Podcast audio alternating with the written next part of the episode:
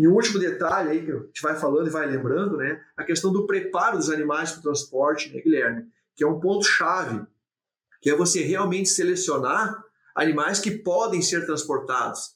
Ainda existe ainda um, um pouco ainda de cultura ainda que aos poucos está sendo diluída e desmanchada de você transportar animais que não deveriam ser transportados. Animais que chegaram no final do ciclo, mas não chegaram naquela condição física e de saúde igual a maioria do lote. Muitas vezes você tem o desejo de embarcar aquele animal.